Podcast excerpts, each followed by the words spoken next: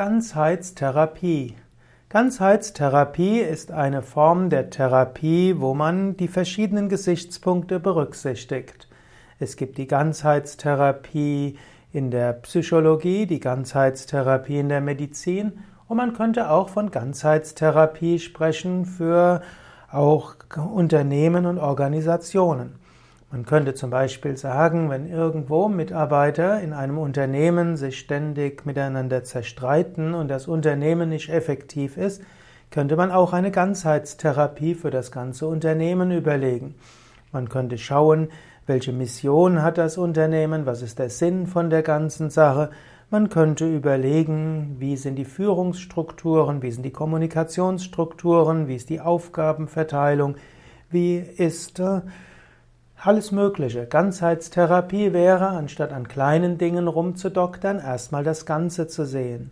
Genauso gibt es die Ganzheitstherapie bei körperlichen Erkrankungen. In der Schulmedizin ist in der zunehmenden Spezialisierung sehr häufig üblich, dass nur ein Teil betrachtet wird. Wenn also jemand zum Beispiel ein Kniegelenksproblem hat, dann wird der Orthopäde oder der Chirurg nur das Knie anschauen. Aber die Ganzheitstherapie würde schauen, ja, vielleicht geht der Mensch falsch. Viele Knieprobleme kommen nämlich, weil Menschen falsch gehen, nicht genügend abrollen oder nicht gerade sind und so weiter. Oder Knieprobleme können kommen, weil die Füße zu weit nach innen oder außen gedreht sind.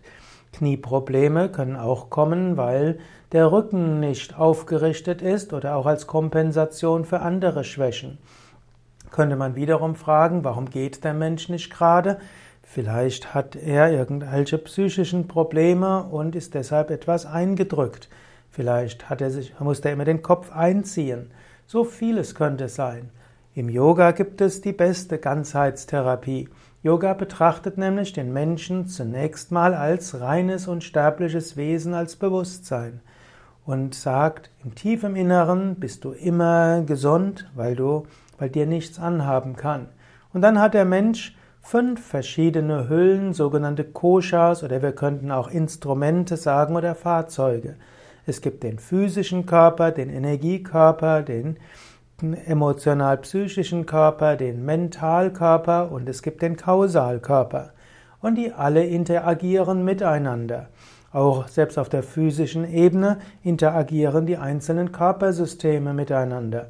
Und dann interagieren die Körpersysteme mit dem Energiekörper und der Psyche und das wiederum hat auch einen Einfluss darauf, welchen Sinn man im Leben sieht. Und so ist, die, ist Yoga eine Ganzheitstherapie, die den ganzen Menschen sieht. Wenn eine Erkrankung da ist, kann man überlegen, welche Körpersysteme davon beeinflusst sind und wie die Wechselwirkungen sind. Man kann schauen, wie man vielleicht auf der körperlichen Ebene eine Wirkung haben kann. So kann zum Beispiel bei einem Gelenkproblem Fasten etwas Gutes sein, um den Körper zu entgiften.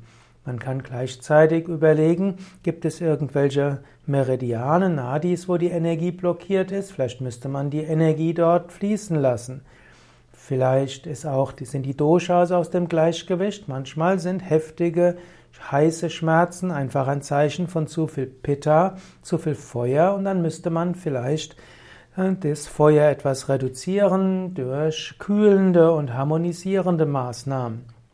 Dann hängt manchmal bestimmte Erkrankungen mit der Psyche zusammen. Jeder Stress kann, kann, physische Symptome erhöhen und manchmal kann Frustration oder sogar Resignation schließlich somatisiert irgendwo in körperlichen Erkrankungen sein. So kann es, kann man auf der Basis schauen.